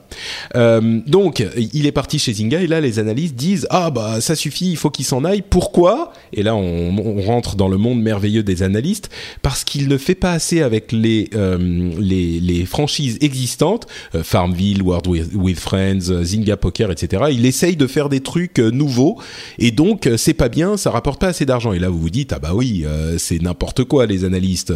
Il faut pas essayer des trucs nouveaux, il faut se concentrer sur toujours les mêmes licences, les ressortir jusqu'à plus soif, comme Candy Crush Saga et Candy Crush Soda Saga, etc. Qui marche très bien aussi d'ailleurs. Voilà pourquoi le jeu vidéo est en pente descendante. Et en même temps, ce qu'il a fait, le joyeux Don Matrick, c'est qu'il a acheté euh, le développeur Natural Motion qui avait fait un jeu qui s'appelle Clumsy Ninja. Je sais pas si vous connaissez Clumsy Ninja. Moi, euh, j'en ai entendu parler vaguement au moment où il l'a acheté. Il a disparu de la mémoire de tout le monde. Il l'a acheté pour 527 millions de dollars. Quand même. Donc on peut comprendre que les analystes soient pas super contents. Peut-être qu'il y a une voie du milieu pour faire euh, pour faire des choses les choses un petit peu différemment. Bon, ça se sent pas super bon pour le pauvre Don Matrick. Il a pas l'air de, de réussir là non plus. Il a euh, Pas vraiment la baraka. Hein. C'est- Il enchaîne. Là. Euh, quelques news en vrac euh, qu'on va citer euh, pour terminer. Alors, d'abord, la 3DS XL, je le cite juste comme ça parce que tout le monde sait que j'adore Nintendo, mais que j'aime me moquer d'eux gentiment de temps en temps. Si vous voulez acheter une New 3DS Ah oui. qui est sortie il y a quelques jours, n'oubliez pas, n'oubliez pas que la technologie Nintendo super avancée ne permet pas le transfert de compte par Internet. Donc, il faut que vous ayez vos deux consoles euh, euh, l'une à côté de l'autre pour faire voilà. le transfert, voilà, physiquement. Et donc, les chaînes qui vous proposent l'échange de euh, consoles, en, en, fait, en reprenant à, à, un certain prix votre ancienne console, euh, et ben, ça fonctionne pas vraiment parce qu'il faut que vous ayez les deux consoles en même temps pour faire le transfert. Donc, aux États-Unis, GameStop a, a, créé un système complètement invraisemblable où euh, vous achetez la première, puis vous faites le transfert, étapes, puis vous, puis vous revendez le truc, et puis ensuite vous le rachetez grâce au au bon de, de trucs que vous pouvez avoir pour revendre l'autre aussi. Enfin, bref. Euh, ouais, c'était juste le petit clin d'œil à, micro, à, à, Nintendo pour il ça. Il serait temps de passer à de faire un compte une fois pour toutes et qu'on puisse retélécharger comme partout ailleurs. Enfin, ouais, bon, on y est, euh... il, il, est vraiment, vraiment temps, quoi. Est-ce que vous savez ce que c'est que euh, l'audio binaural bi... Je sais même pas comment ça se prononce en, en français, anglais. on va dire binaural. Binaural, ouais. Vas-y, explique. Alors, euh, c'est une technique en fait qui est en train d'être euh, redécouverte.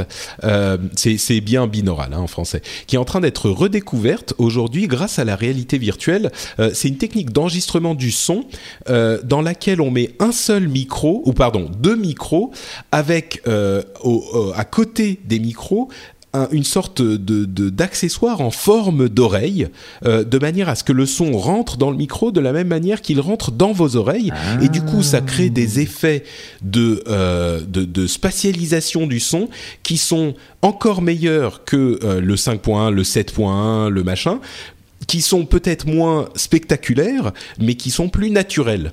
Et ils sont en train d'être redécouverts à cause de la réalité virtuelle, et donc ils risquent d'être ajoutés aux euh, casques de réalité virtuelle euh, quand ils vont tous se mettre à sortir. Et il y a des articles sur euh, Polygon et sur The Verge qui traitent de la chose. C'est intéressant comme effet. C'est vrai que ça donne un son relativement naturel. Donc. Mm -hmm. Mais j'ai regardé la vidéo aussi, c'est vrai que c'est, je trouve ça assez intéressant et je me dis que c'est vrai que bah avec, euh, c'est tout bête le, quand t'as un Oculus Rift, euh, ce qui après faut que le, le son soit derrière euh, aussi bon. Donc c'est bah vrai oui. qu'avoir un système comme ça, euh, bah du coup vu que la, ce qui est intéressant, c'est que tu peux pas avoir un 5 points évidemment autour de toi quand tu es avec ton Oculus Rift, alors que là c'est réellement pensé pour du stéréo, donc bah c'est c'est nickel. Alors, correction, ouais. tu peux avoir un 5 points dans ton casque. On a vu un casque au CES qui faisait ça. En fait, oui. il y a un tracker sur oui. ton casque et en tournant la tête, justement, le son se spatialise différemment. Euh, la technologie marche et c'est plutôt impressionnant pour le coup. Mais oui, bon, elle, elle est, je veux dire, dans le sens que c'est. Euh, là, l'avantage, c'est que du coup, n'importe qui, avec son ordinateur de base, peut déjà le faire et. Euh, ouais, tout à fait. C'est ouais, ça, ça l'intéressant. C'est plus. C'est ça.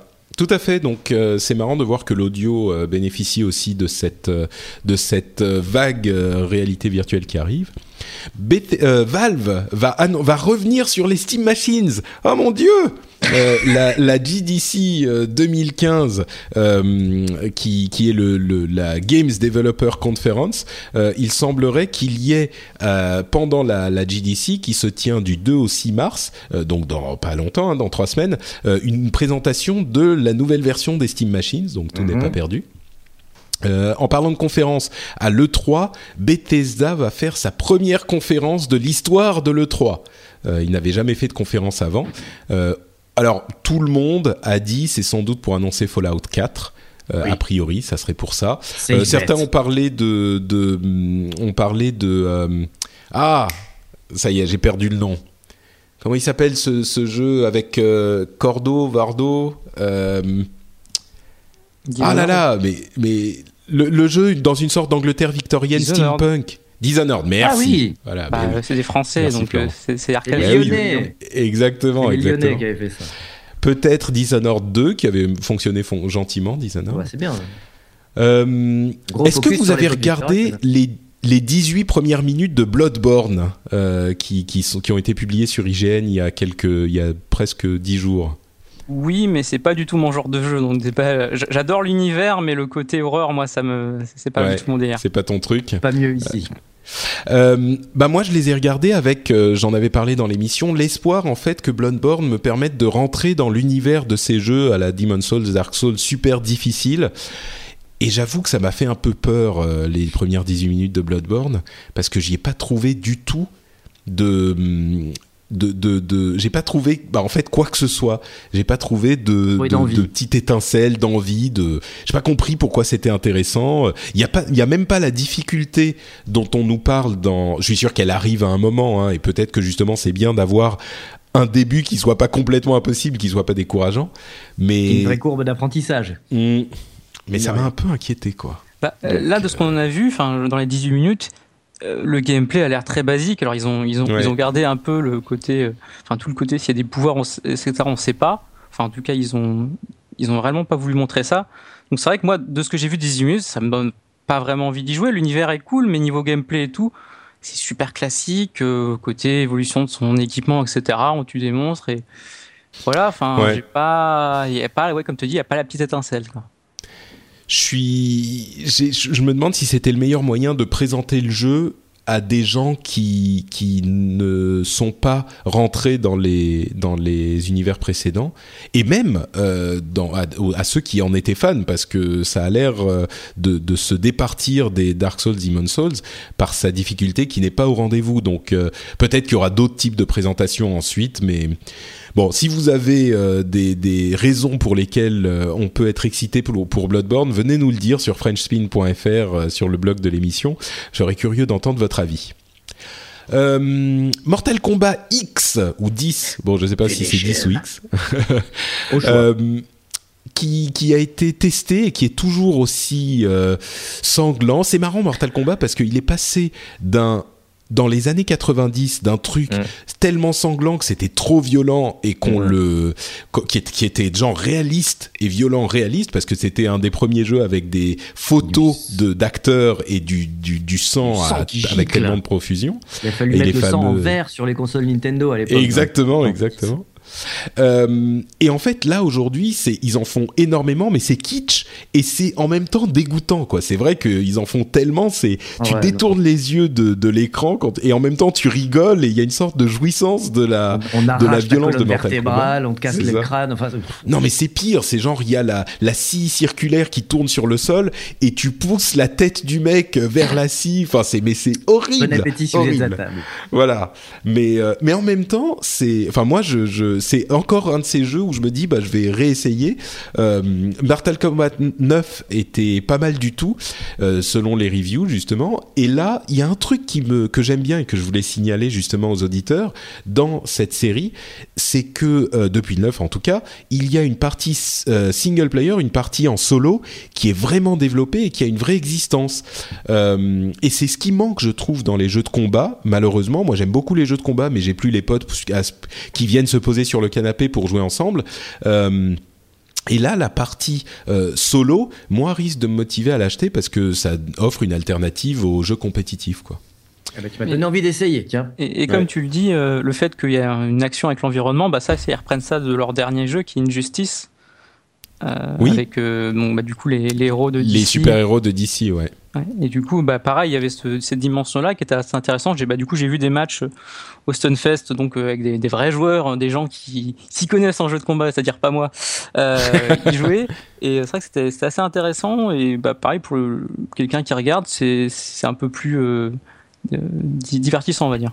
Ouais, ouais, ouais, c'est vrai que c'est spectaculaire, quoi. Euh, Life is Strange. Alors, Ah. on en parlait dans les épisodes précédents et on a un, un fan absolu de. Life is Strange.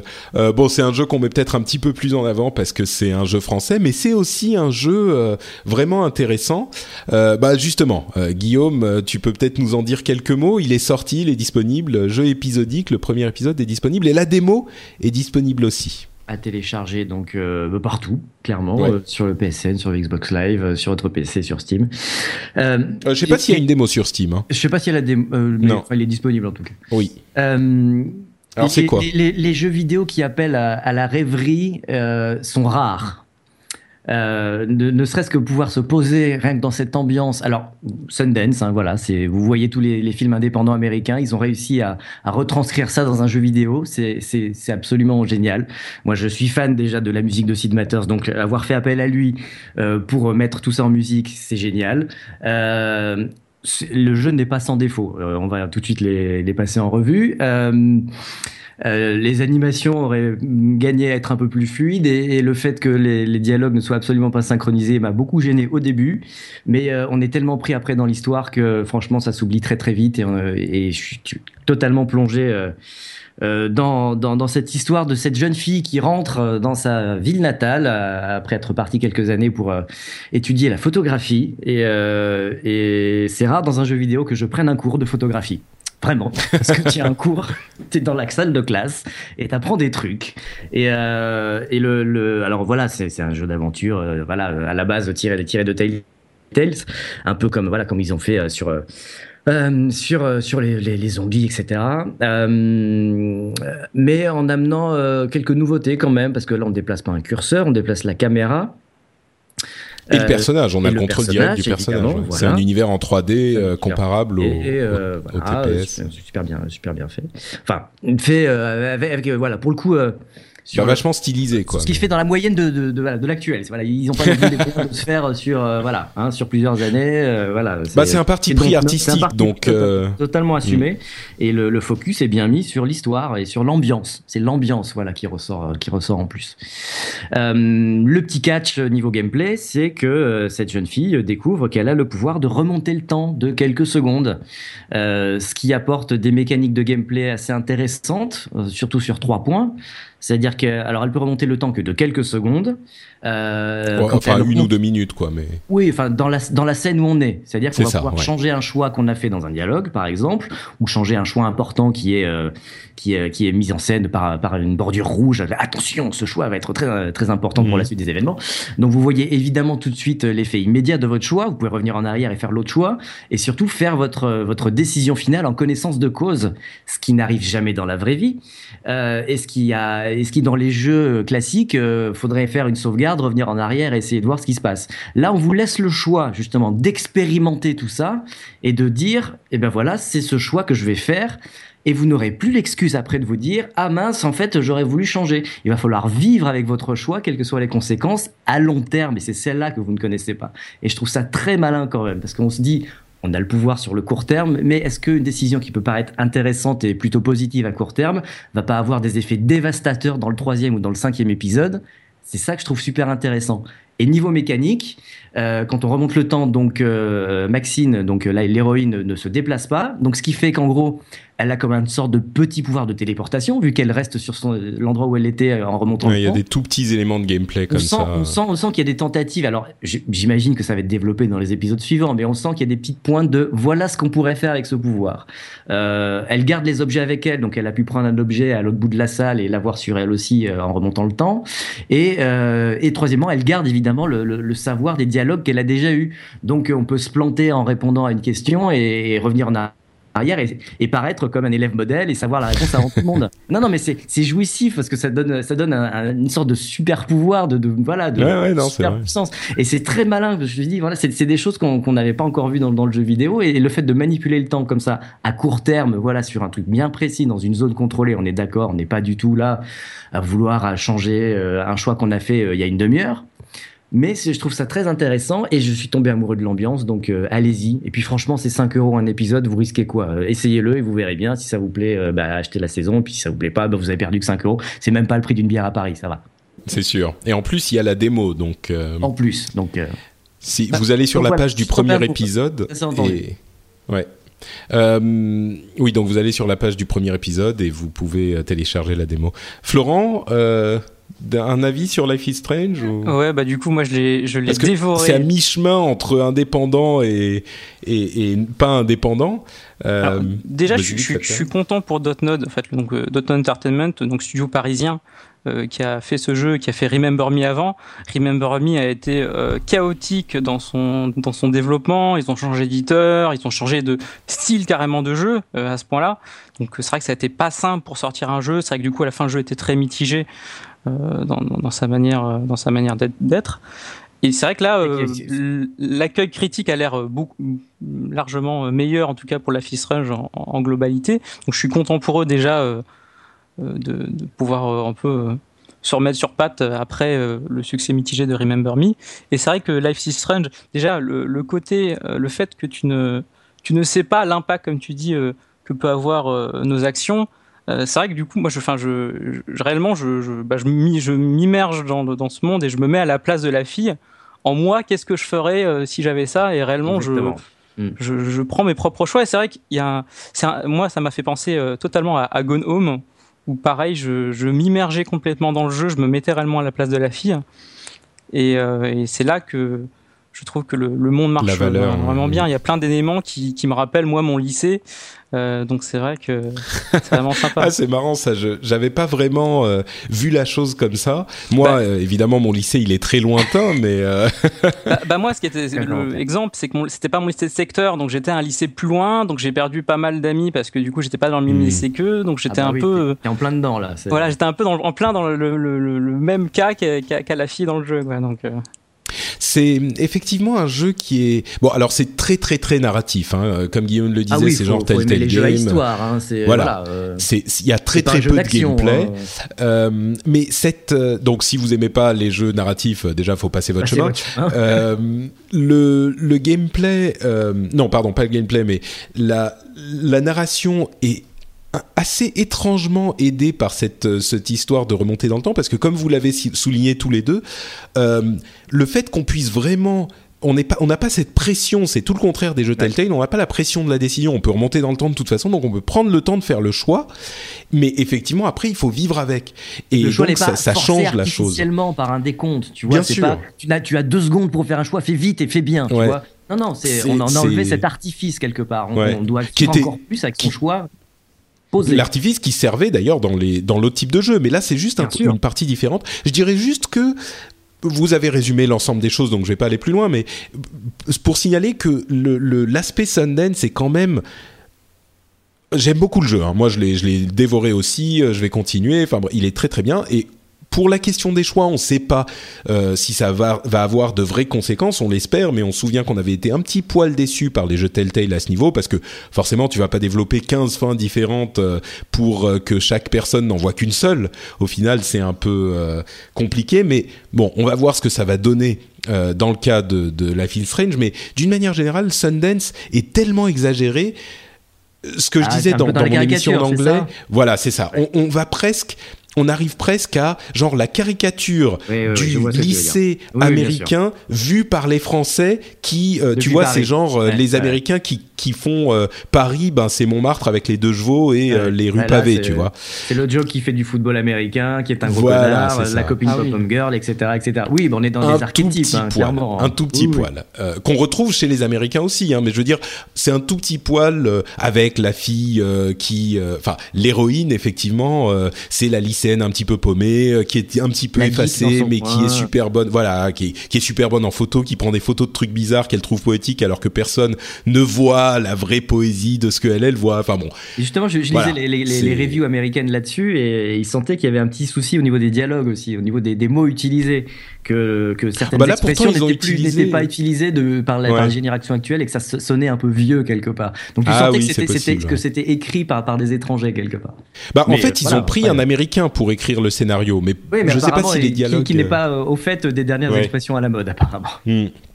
Mais bon, donc voilà, c'est une, petite, ouais, c'est complètement, hein, c'est complètement un détail. Euh, si vous avez, aimé, si vous aimez les jeux à, narration euh, et, et un, un petit peu plus euh, actif que euh, que Telltale, justement parce qu'on a le contrôle du personnage. Euh, Gone Home est une excellente référence, comme le dit Florent. Enfin bref, c'est c'est un jeu certainement à essayer quoi. Life is Strange, on en a déjà parlé dans les épisodes précédents. Euh, quelques petites news pour finir rapidement. Euh, Pokémon euh, ah a un, un un jeu qui le terrasse. Bon, j'exagère, mais en tout cas, le remplacement s'appelle Yokai Watch, mhm. qui a été annoncé comme arrivant à un moment aux États-Unis. On ne sait pas quand, mais c'est un jeu qui s'est vendu par brouette entière au, Japon, donc le fameux Yokai Watch, et c'est un vrai phénomène de société là-bas, donc il faut garder un œil dessus chez nous aussi. Euh, et on a vu un trailer pour Persona 5 il y a une dizaine de jours. Je ne sais pas si vous êtes fan de Persona 4, mais pour moi, c'est le jeu qui pourrait euh, devenir, enfin le 5 en tout cas, qui a un, un euh, terrain fertile avec Persona 4 de une fanbase fertile pour devenir un truc euh, un petit peu plus euh, qui compte un petit peu plus en Europe aussi. Et on verra avec le 5 si ça se produit. Pour moi il est possible que ça ait un vrai succès quand il sortira en Europe. Et le trailer est intéressant. C'est une sorte d'Arsène Lupin dans la grande ville de Tokyo là où Persona 4 c'était vraiment à la campagne. Donc il y a ce changement de rythme. Et il y a des donc des personnages qui sont euh, des voleurs qui vont faire des casses et il y a une une euh, activité, enfin un élément un petit peu plus actif dans les donjons euh, qui sont construits contrairement à Persona 4 où c'était des donjons un petit peu aléatoires. donc voilà, on, verra ce que ça donne, mais le trailer est intrigant. Il y a une vraie intention artistique là encore avec tant au niveau du graphisme que de la musique. c'est quelque chose de très très particulier, encore une fois très japonais. Le trailer de Persona 5 à regarder quoi. Euh, bon, Dissidia Final Fantasy arrive en arcade. Euh, c'est un jeu qui était sorti sur PlayStation, euh, je sais même plus, PSP ou un truc comme ça c'est un type de jeu qui a beaucoup de succès en arcade, euh, qui est euh, des jeux de combat en 3D, euh, en 3D genre euh, on peut voler et c'est 3 contre 3 ou 4 contre 4 ou ce genre de choses. C'est un succès énorme. Il y a des Gundam, il y a plein de jeux différents. Ça a énormément de succès en arcade, complètement inconnu en France ou en Europe.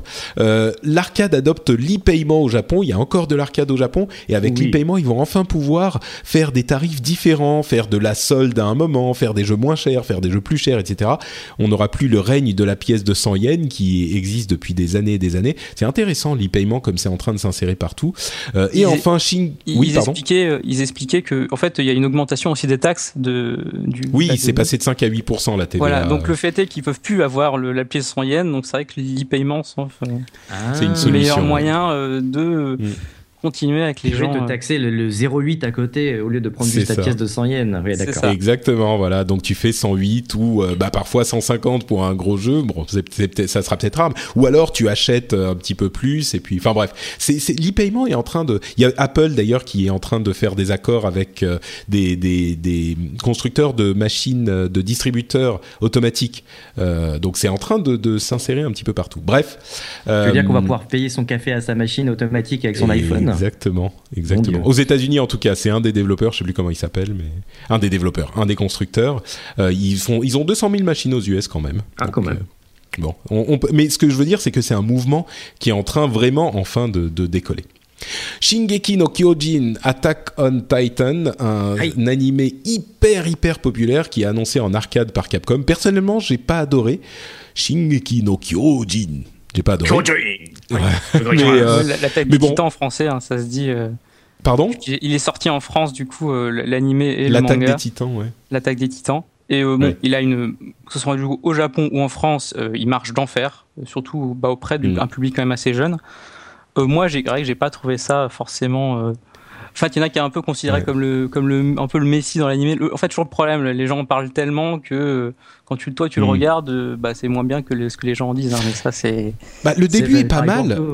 Le début est pas mal, mais après, ça se perd dans des trucs allongés, interminables, ça, ça évolue pas, quoi. Au début, tu te dis, il se passe des trucs incroyables, machin, et la première saison, en tout cas, c'est interminable, quoi. Il se passe rien, rien ça m'énerve. Bref, il arrive en arcade, euh, développé par Capcom. Donc les fans de Shingeki no Kyojin, et ils sont nombreux, de l'attaque des Titans, ils sont très nombreux. Bah voilà, c'est pour vous, Capcom. Euh, c'est cadeau. De vous. On est donc à la fin de notre épisode euh, qui a été bien rempli et je vous remercie d'y avoir participé, chers amis.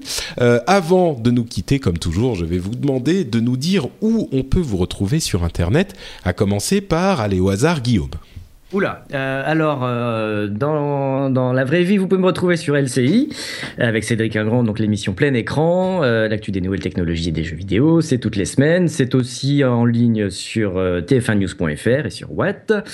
vous pouvez me lire dans The Game et vous pourrez bientôt me voir aussi dans une nouvelle émission jeux vidéo sur TF1 News. Je vais ressusciter Pixel CI, qui était l'émission jeux vidéo de Feu LCI Radio qui devrait commencer soit cette semaine, soit la semaine prochaine. Voilà, voilà. Ah, très bien, bah, tu nous tiendras au courant. Avec grand plaisir. On, suivra ça sur Twitter aussi.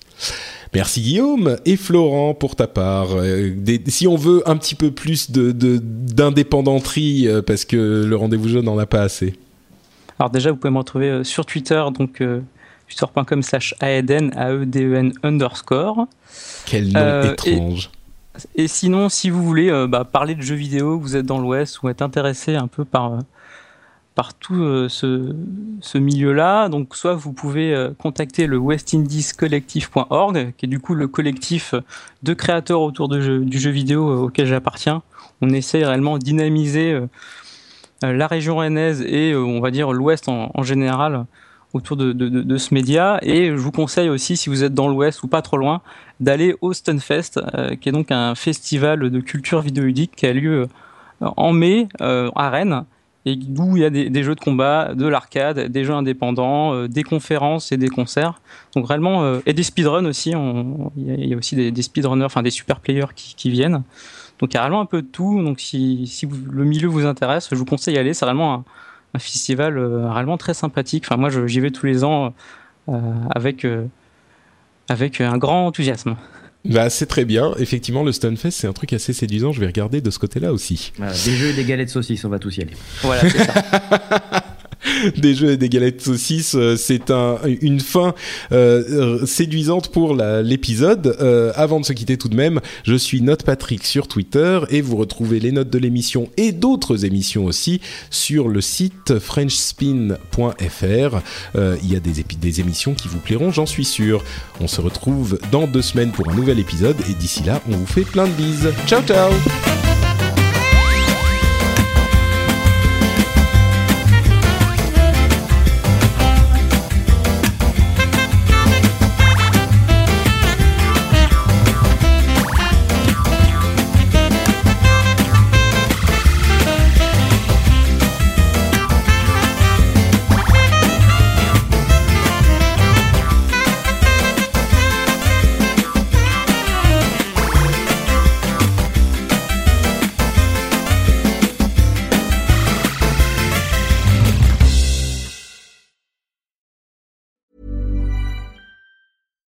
The number one selling product of its kind with over 20 years of research and innovation. Botox Cosmetic, out toxin A, is a prescription medicine used to temporarily make moderate to severe frown lines, crow's feet, and forehead lines look better in adults. Effects of Botox Cosmetic may spread hours to weeks after injection, causing serious symptoms. Alert your doctor right away as difficulty swallowing, speaking, breathing, eye problems, or muscle weakness may be a sign of a life threatening condition. Patients with these conditions before injection are at highest risk. Don't receive Botox Cosmetic if you have a skin infection. Side effects may include allergic reactions, injection site pain, headache, eyebrow and eyelid drooping, and eyelid swelling. Allergic reactions can include rash, welts, asthma symptoms, and dizziness. Tell your doctor about medical history, muscle or nerve conditions including ALS or Lou Gehrig's disease, myasthenia gravis, or Lambert Eaton syndrome and medications, including botulinum toxins, as these may increase the risk of serious side effects. For full safety information, visit BotoxCosmetic.com or call 877 351 0300. See for yourself at BotoxCosmetic.com. Hi, I'm Kara Berry, host of Everyone's Business But Mine, and I am an all inclusive addict. Enter Club Med, the best all inclusive for you and your family. With resorts worldwide, from their family flagship resort, Club Med Punta Cana, to their only mountain resort in Canada, Club Med Quebec, they have everything you need to relax. With their 20 plus sports activities, wellness programs, you can dine on delicious cuisine and make memories with your family. So book your next getaway with Club Med. Visit clubmed.us or call 1 800 Club Med or your travel advisor.